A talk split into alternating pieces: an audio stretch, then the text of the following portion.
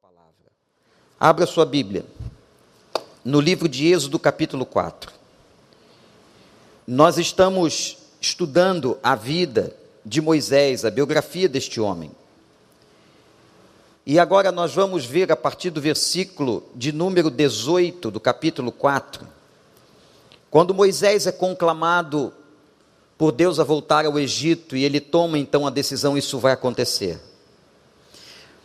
Depois Moisés voltou a Jetro, seu sogro, e lhe disse: Preciso voltar ao Egito para ver se meus parentes ainda vivem. Jetro lhe respondeu: Vá em paz.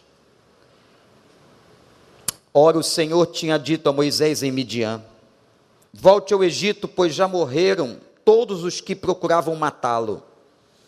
Então Moisés levou sua mulher e seus filhos montados num jumento e partiu de volta ao Egito e levava na mão a vara de Deus.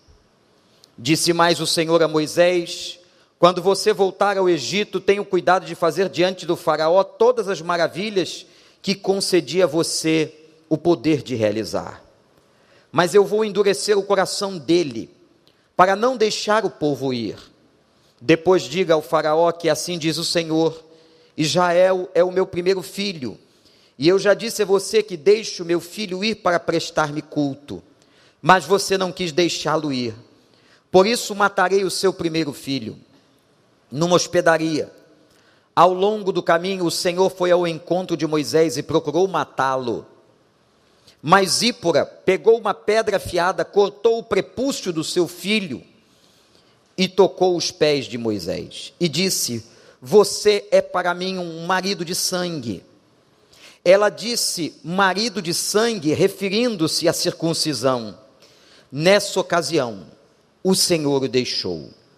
Então o Senhor disse a Arão: Vá ao deserto encontrar-se com Moisés. Ele foi, encontrou-se com Moisés no monte de Deus e o saudou com um beijo. Moisés contou a Arão tudo o que o Senhor lhe tinha mandado dizer e prosseguiu falando de todos os sinais milagrosos que o Senhor lhe havia ordenado a realizar. Assim Moisés e Arão foram, reuniram todas as autoridades dos israelitas e Arão lhes contou tudo que o Senhor dissera a Moisés. Em seguida, Moisés também realizou os sinais diante do povo e eles creram. Quando soube que o Senhor decidira vir em seu auxílio, tendo visto a sua opressão, curvou-se em adoração. Que Deus nos abençoe. Esta é a sexta mensagem sobre a vida de Moisés. Desde lá do seu nascimento, estamos acompanhando texto a texto do livro de Êxodo. Agora chegou a hora, gente, Chegou a hora dele retornar para o Egito. Haviam se passado 40 anos. 40 anos. Eu imagino como Moisés era humano, como todos nós, a emoção, os medos, as lembranças na mente, no coração de Moisés. Agora ele estava com 80 anos não era mais aquele jovem, aquele menino, aquele adolescente, aquele homem que saiu do Egito, mas agora era já um ancião experiente. E ele começa dizendo a seu sogro, a Jetro: Eu preciso voltar ao Egito. Interessante, irmãos, como que Deus vai trabalhando e como Deus arruma todas as coisas. Você sabia que Deus é perfeito? Quem aqui sabe que Deus é perfeito? Que em Deus não há sombra de variação. Deus é perfeito, Deus é maravilhoso. Não há erro, não há engano em Deus.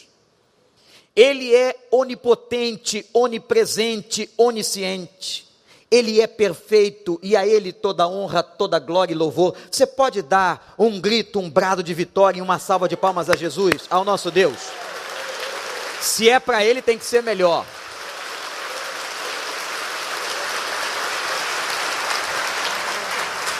E ele trabalhou no coração de Jetro.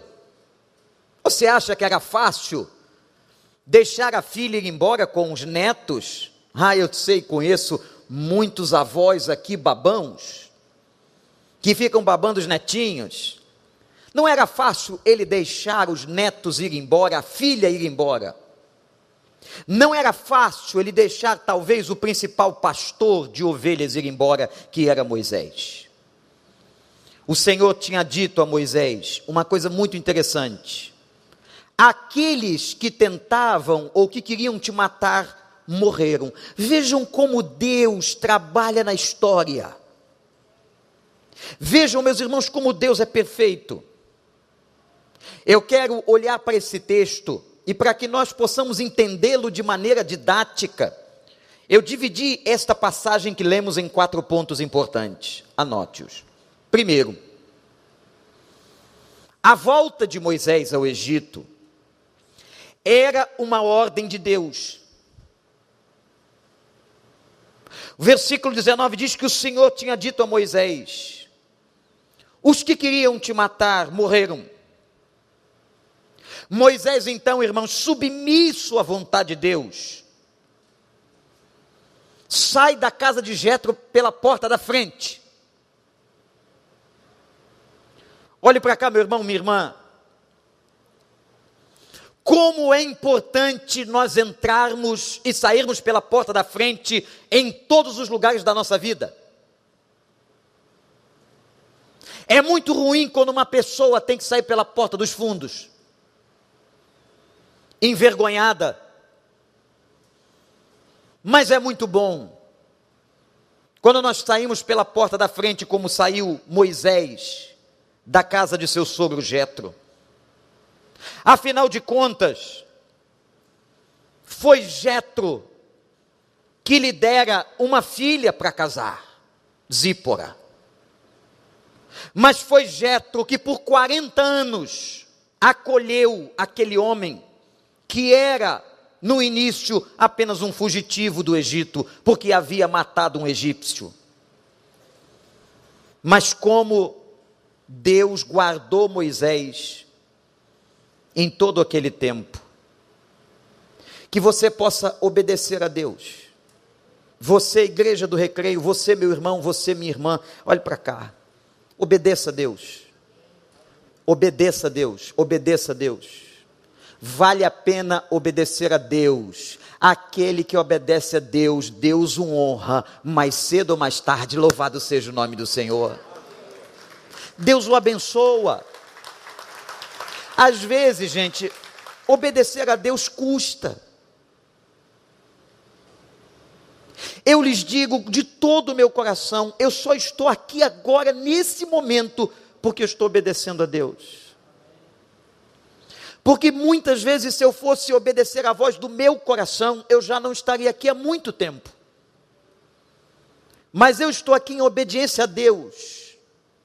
E disse a Ele que eu só sairia daqui debaixo da autorização dele, como assim ele me colocou há quase 32 anos atrás. Obedeça a Deus. Não é fácil obedecer a Deus. Mas saiba que Deus tem seus tempos estratégicos na nossa vida. Nós precisamos estar atentos, ouvintes à voz de Deus, submissos. E quando você tiver que sair, saia pela porta da frente. Há um texto maravilhoso no livro de Eclesiastes que diz assim: o fim das coisas é melhor do que o seu começo. Eu oro a Deus por isso na minha vida e pela sua vida para que as nossas vidas hoje sejam melhores do que elas foram, para a honra e glória do nome do Senhor. Amém, igreja? Deus vai abrir as portas, Deus vai mover os jetros da sua vida, e você vai sair pela porta da frente. Deus vai abrir a porta que Ele quiser, Deus vai fechar a porta que Ele quiser, e você vai caminhar em paz, em nome de Jesus. Obedeça a Deus, recebe isso agora. E mais, promessa da palavra, não é de pastor, não é de um mero pregador. O Senhor guarda os seus.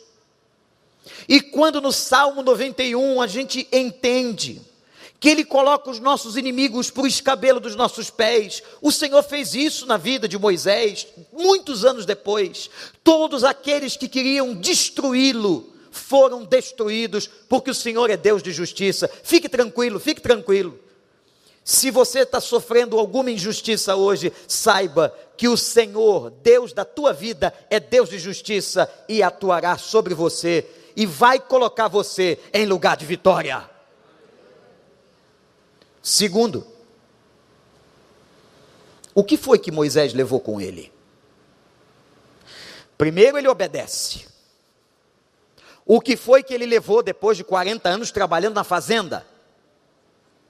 Enriqueceu.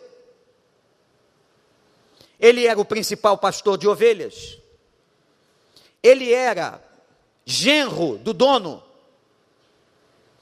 Certamente tinha herança certamente trabalhou para ter a herança. O que é que ele leva para o Egito? De que maneira Moisés retorna? Ele sai do Egito como fugitivo. Ele podia retornar como um homem rico, abastado, mas não, irmãos. Ele levou duas coisas. E eu queria que você as anotasse. Primeiro, ele levou, pastor Paulo, a sua família. E segundo, ele levou a vara da autoridade, o cajado de Deus. Nós só precisamos na vida dessas duas coisas: da família, que Deus deu a cada um de nós, não importa o tamanho dela, e da vara da autoridade de Deus. É só disso que você precisa.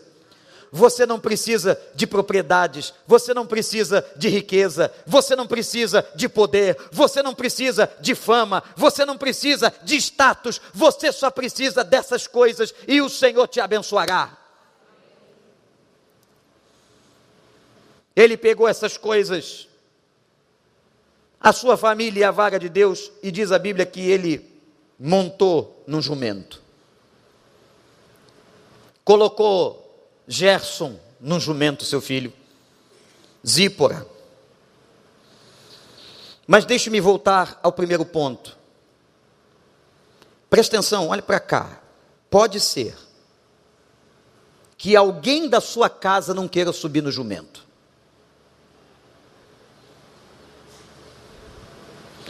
Pode ser que alguém da sua família decida deliberadamente desobedecer.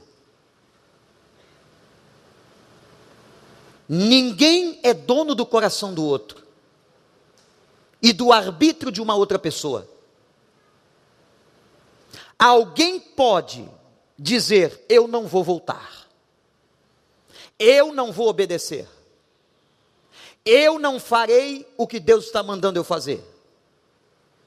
Mas eu quero dizer uma coisa a você, e diante de milhares de pessoas que estão nos assistindo. Mesmo se alguém que você ama não quiser subir no jumento, suba você e obedeça à vontade de Deus para a sua vida.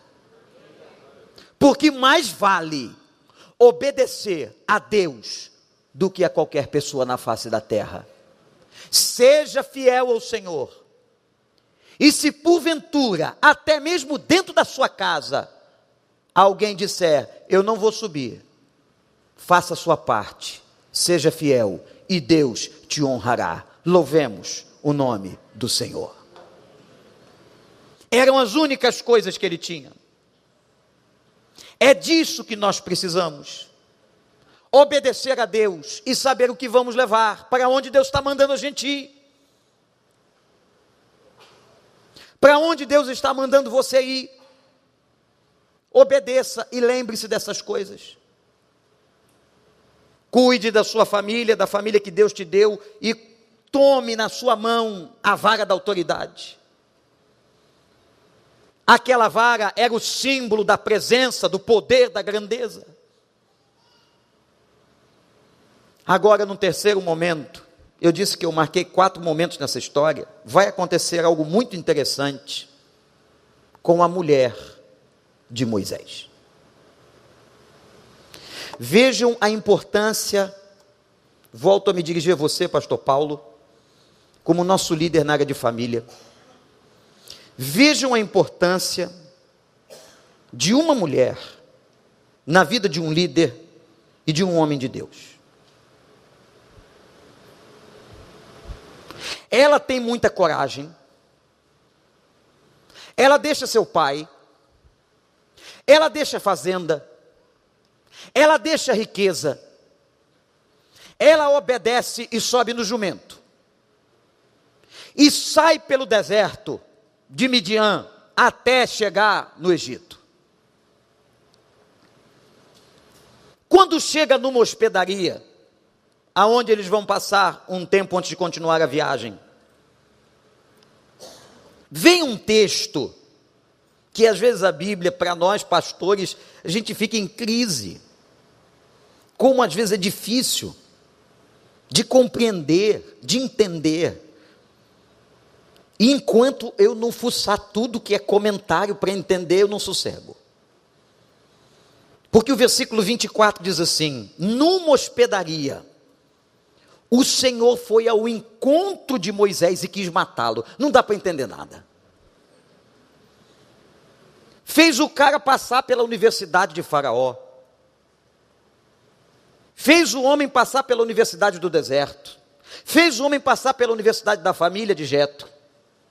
Chamou o homem, preparou o homem, insistiu com o homem e agora quer matar o homem. O que é a cabeça humana para entender a grandeza de Deus? E quem somos nós para dizer que ele está errado? Quer matar? Mata. Por que, que Deus quer matar Moisés? Por que, que Deus se levanta contra aquele líder que ele preparara, agora aos 80 anos de idade, para começar a libertação de Israel do Egito, depois de 400 anos, por que, que Deus quer matá-lo? E quem vai dar o toque da santidade é a esposa. Zípora pegou uma pedra afiada que achara certamente perto da pousada e cortou o prepúcio de Gerson. Alguns comentaristas dizem, inclusive, que o mesmo Moisés ainda não havia sido circuncidado e que é possível que aquele ato de circuncisão fora com Gerson e com o próprio Moisés. E diz a palavra que ela se joga ou ela toca os pés de Moisés um ato muito interessante. Olhou para ele e disse: Você é um marido de sangue. Que texto difícil. Agora Deus quer matá-lo. Depois de tudo que nós estudamos aqui, mas vejam a importância dessa mulher. Você é um marido de sangue. E o versículo 26 explica porque, presta atenção numa coisa, a Bíblia explica a Bíblia. Ela disse, e a palavra diz que ela o chama de marido de sangue por causa da circuncisão. Do corte do prepúcio do macho. Aquilo era um ato de obediência que Moisés não havia feito. E a Bíblia, ainda com uma força maior, diz assim: e o Senhor, naquela ocasião, naquele contexto, o deixou. Você já pensou um líder com um ministério desse tamanho ser deixado por Deus? E Deus o deixa e quer matá-lo porque faltava alguma coisa. Lembra, na sua vida. Deus não tolera pendências. Se tem conserto para fazer, ele tem que fazer. Deus não tolera esse negócio de deixar para depois, de dar jeitinho brasileiro de colocar debaixo do tapete, isso não é do caráter de Deus. Ele corrige, ele esclarece, ele não tem e com ele não tem pendências. E havia uma pendência.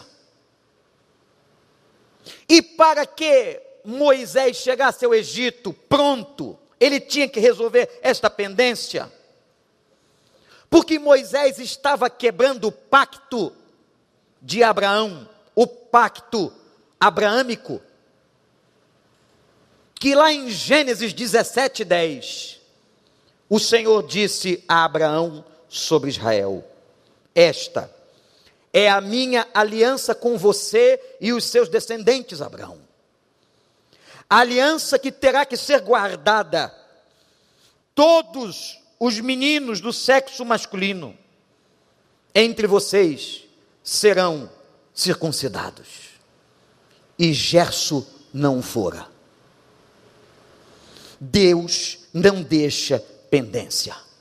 Como é que um homem que vai liderar Israel, tirando da escravidão, filho da tribo de Levi, vai ter pendência? Não vai. Meu irmão, minha irmã, Deus sempre está fazendo conserto com todos nós. Louvado seja o nome do Senhor pela sua paciência. Deus não esquece as nossas alianças. Uma aliança, um pacto pressupõe dois lados. Tem muita gente que quer cobrar a promessa de Deus, mas não dar a Deus aquilo que prometeu. Cobra de Deus as mais de 600 promessas que tem na Bíblia. Mas não cumpre para com Deus as suas alianças. Quebra os votos que faz. Não é fiel, desobedece. Quantas pessoas querem ser abençoadas, mas elas acabam quebrando as alianças. E como disse Paulo no Novo Testamento, a circuncisão permanece. Mas agora a circuncisão não é mais só com os meninos. Mas como assim, pastor? A circuncisão era alguma coisa essencialmente masculina? Não. Porque a circuncisão agora no Novo Testamento, a aliança do Novo Testamento, é no coração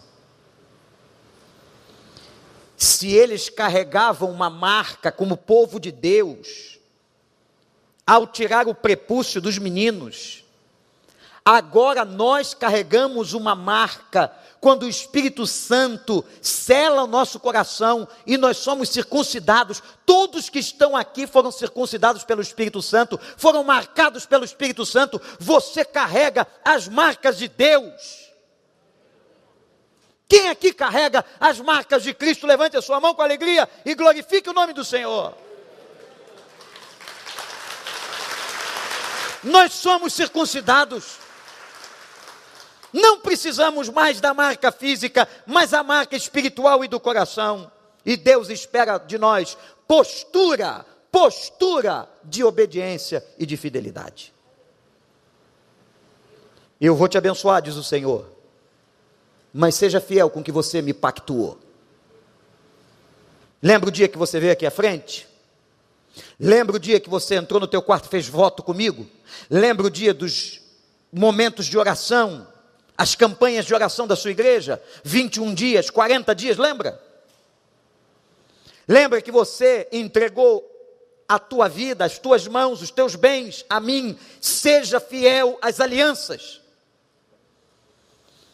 Deus está esperando pessoas que sejam fiéis às alianças. As alianças que fizemos com Ele. Não podemos nós apenas exigir de Deus que Deus cumpra as suas promessas, nós precisamos cumprir as nossas alianças. E foi Zípora que teve percepção espiritual, mulheres, irmãs que estão aqui,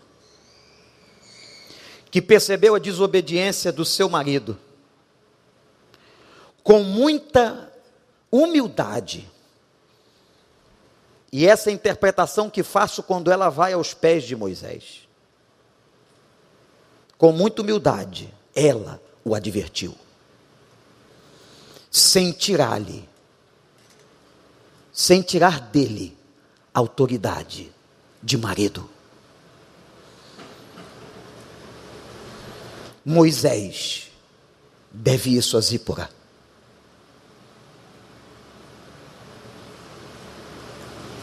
que com muita firmeza disse a ele: Meu marido, está faltando você fazer algo pactuado no meio do nosso povo. Uma mulher sábia edifica a sua casa.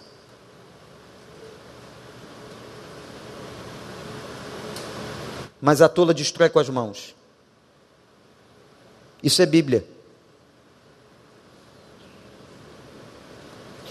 Que cada mulher que está aqui seja como Zípora, cheia de sabedoria e graça, e uma bênção para o seu marido. Amém, meninas? Amém. Mas olha, vocês deram um amém tão xoxo. Eu vou repetir. Amém, meninas? O quarto e último momento dessa história foi o dia da grande adoração. Quanta coisa aconteceu na viagem. Parecia simples, não é? Moisés obedece, se despede de Jetro, ele manda Moisés ir em paz. Ele vai, Deus se aborrece com ele no caminho. Zípora é usada pelo Senhor. Agora, nesse momento, uma coisa interessante vemos de Deus. Quando você fica zangado com uma pessoa, o que, que você faz?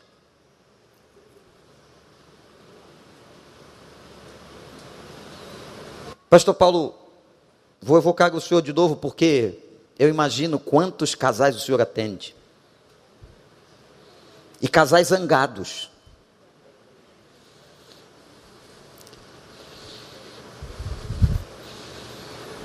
Teve um homem que discutiu com sua mulher e ela se aborreceu. Primeira coisa, geralmente, não estou dizendo que é seu caso, que um casal faz é parar de falar um com o outro. Uma espécie de pirraça, de disputa de força. Ele parou de falar e ela também. E tomam decisões individuais. Ela vai e diz assim: se está esperando, na cabeça dela, janta essa noite não tem. Vou fingir que ele não existe. Não darei qualquer atenção. Carinho, nem pensar. Está rindo, pastor Marcos? Já passou por isso? Ela fazendo a mesma coisa, imagina na cabeça dela. Se ele está pensando que isso vai ficar assim, não vai. Ele a despreza, ela o despreza, mas chega o sábado. Por hábito, o casal ia para um sítio que a família tinha, todo sábado. E voltavam, obviamente, à noite por causa do culto da igreja, do recreio.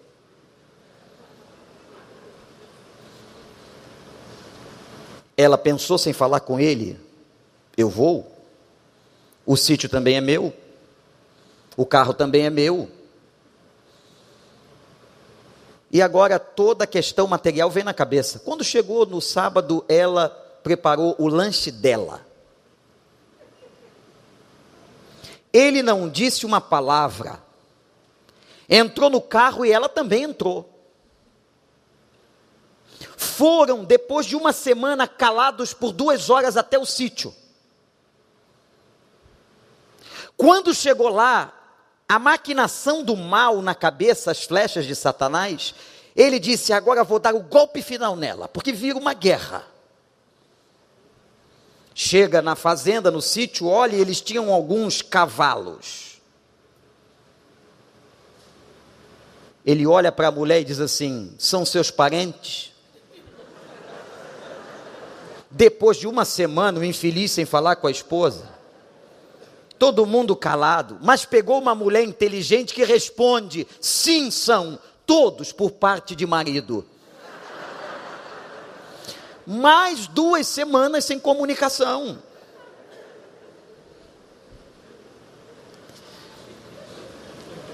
Irmãos, Deus não é como a gente. Deus não faz pirracinha. Sabia disso? Deus não fica de nhenhenhé. Olha, como diz esses pregadores, olha para quem está do seu lado e fala assim, ó, nhenhenhé. Deus não fica de nhenhenhé. No verso 27, como se Deus tivesse esquecido que queria matar a Moisés, ele continua o propósito. Deus perdoa. O nosso Deus é grande em perdoar, é um Deus de misericórdia. E nós só estamos aqui agora porque as misericórdias dele se renovaram hoje de manhã. Ele fica zangado com a gente, mas ele não para de falar. Ele fica zangado com a gente, mas ele continua nos amando. Ele fica zangado com a gente, mas ele continua com o mesmo propósito que ele tem para a sua vida. Deus olhe para mim, não desiste de você. Aí Deus foi falar lá com Arão e disse assim: Arão, teu irmão está te esperando. Começa com ele o ministério. Vá até as autoridades de Israel, conta. Moisés tem aquele probleminha na, na fala, então ele vai falar para você, Arão, e você prega unidade pura. E Moisés falou e pregou e disse dos sinais a Arão, e quando chegaram diante das autoridades de Israel, Arão pregou todo o sermão que Deus havia mandado e entregue a Moisés.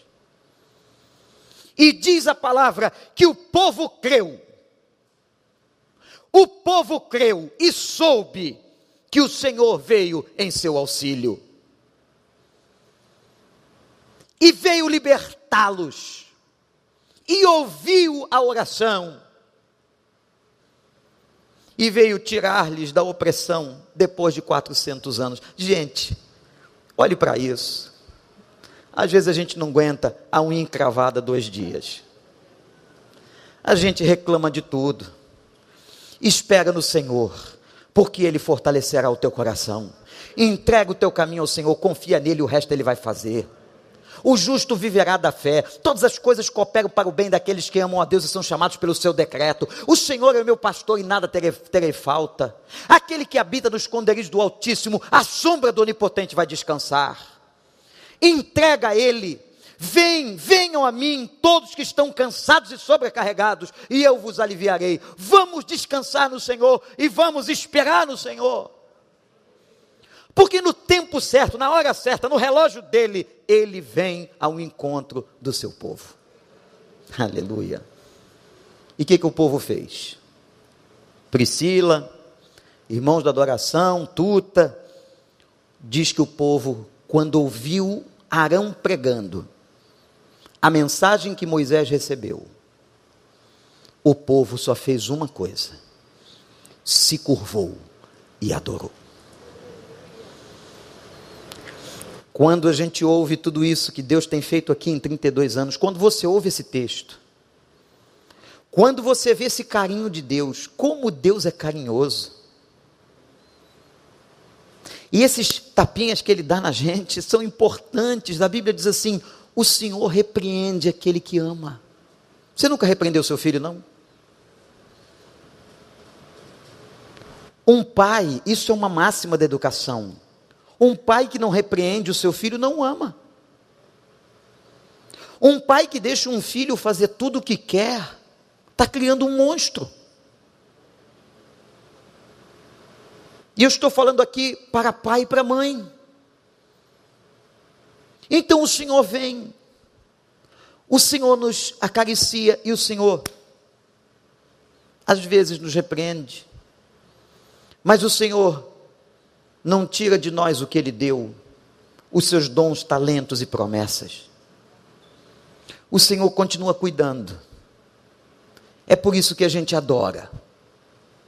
Igreja do Recreio, meu irmão que está em qualquer lugar deste mundo cultuando com a gente. É por isso que a gente adora. Que a gente se prostra. Que a gente exalta. Porque Deus é fiel. Porque Deus é carinhoso. Porque Deus não deixa de falar com a gente. Porque Deus continua amando você e a mim, apesar das nossas fraquezas.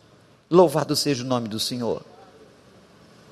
Vai, Moisés, volta para o Egito, porque agora, depois de todas as universidades que você passou, todas as escolas, você vai ser usado para libertar o meu povo, depois de 400 anos, das mãos dos egípcios e dos seus feitores.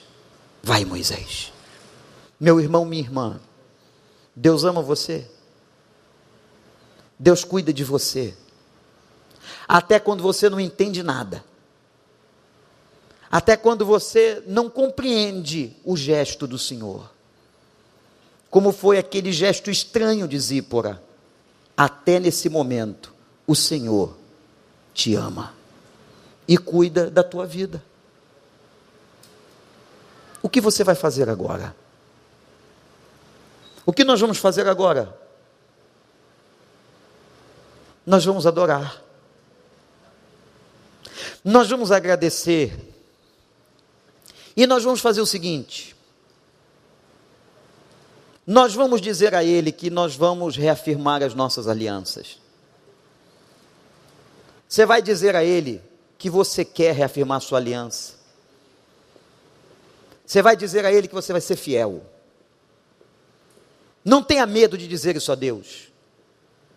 Ele sabe que somos fracos. Ele sabe que nós também vacilamos, mas Ele sabe da nossa intenção. Uma das coisas mais lindas da Bíblia e de Deus é que Deus não julga a aparência, Ele julga o coração, Ele sabe a intenção de cada um que está aqui, Ele sabe a minha intenção e a sua. Reafirme suas alianças, adore, adorar é se curvar, adorar, é prostrar-se, adorar é reverenciar, adorar é obedecer. E quando Jesus encontrava aquela mulher samaritana, com mais um ato de misericórdia ao meio-dia, naquele poço, disse, ele disse uma coisa muito interessante para ela. O meu pai está procurando adoradores que adorem em espírito e em verdade. Deus está procurando gente como a gente, que adora de coração, que cumpre seus pactos. O crente cai, mas se levanta. O crente, como diz o salmista, revala os seus pés, mas fica em pé. Não acredito em crente que não ama a igreja. Não acredito em crente longe do rebanho são as presas mais fáceis dos lobos. Não acredito em crente que não é fiel e não cumpre suas alianças. O verdadeiro adorador adora em espírito e em verdade, de coração e na intelectualidade, com todo o seu ser. Eu quero convidar a todos nós e a você que está nos assistindo na internet, a que nós venhamos agora adorar e refazer ou reafirmar ou ratificar os pactos que um dia tivemos com Deus. Talvez você está se lembrando agora de um pacto que você tem quebrado, de algo que você talvez esqueceu, mas que agora nós, todos nós, possamos dizer a Ele: Pai, eu estou aqui como Israel, sabendo que o Senhor nos ouviu, que o Senhor nos liberta, e eu quero reafirmar os pactos que um dia eu fiz ao Senhor. Abaixe sua cabeça e ore. Igreja, aniversariante, você é o aniversariante, meu irmão. Você, minha irmã. Que você agora possa reafirmar. Ore. Ore ao Senhor. E diga ao Senhor, Pai, eu reitero os meus pactos. Não importa se alguém até da minha casa não vai subir no jumento. Mas eu vou subir no jumento. E eu vou caminhar com quem subir no jumento comigo. Porque eu quero te obedecer. E se o Senhor mandou eu voltar para o Egito, eu vou voltar para o Egito. Diga isso a Deus. Reafirme isso diante do Senhor. E tenha certeza que Ele vai fazer tudo outra vez. Tudo. Tudo. pé.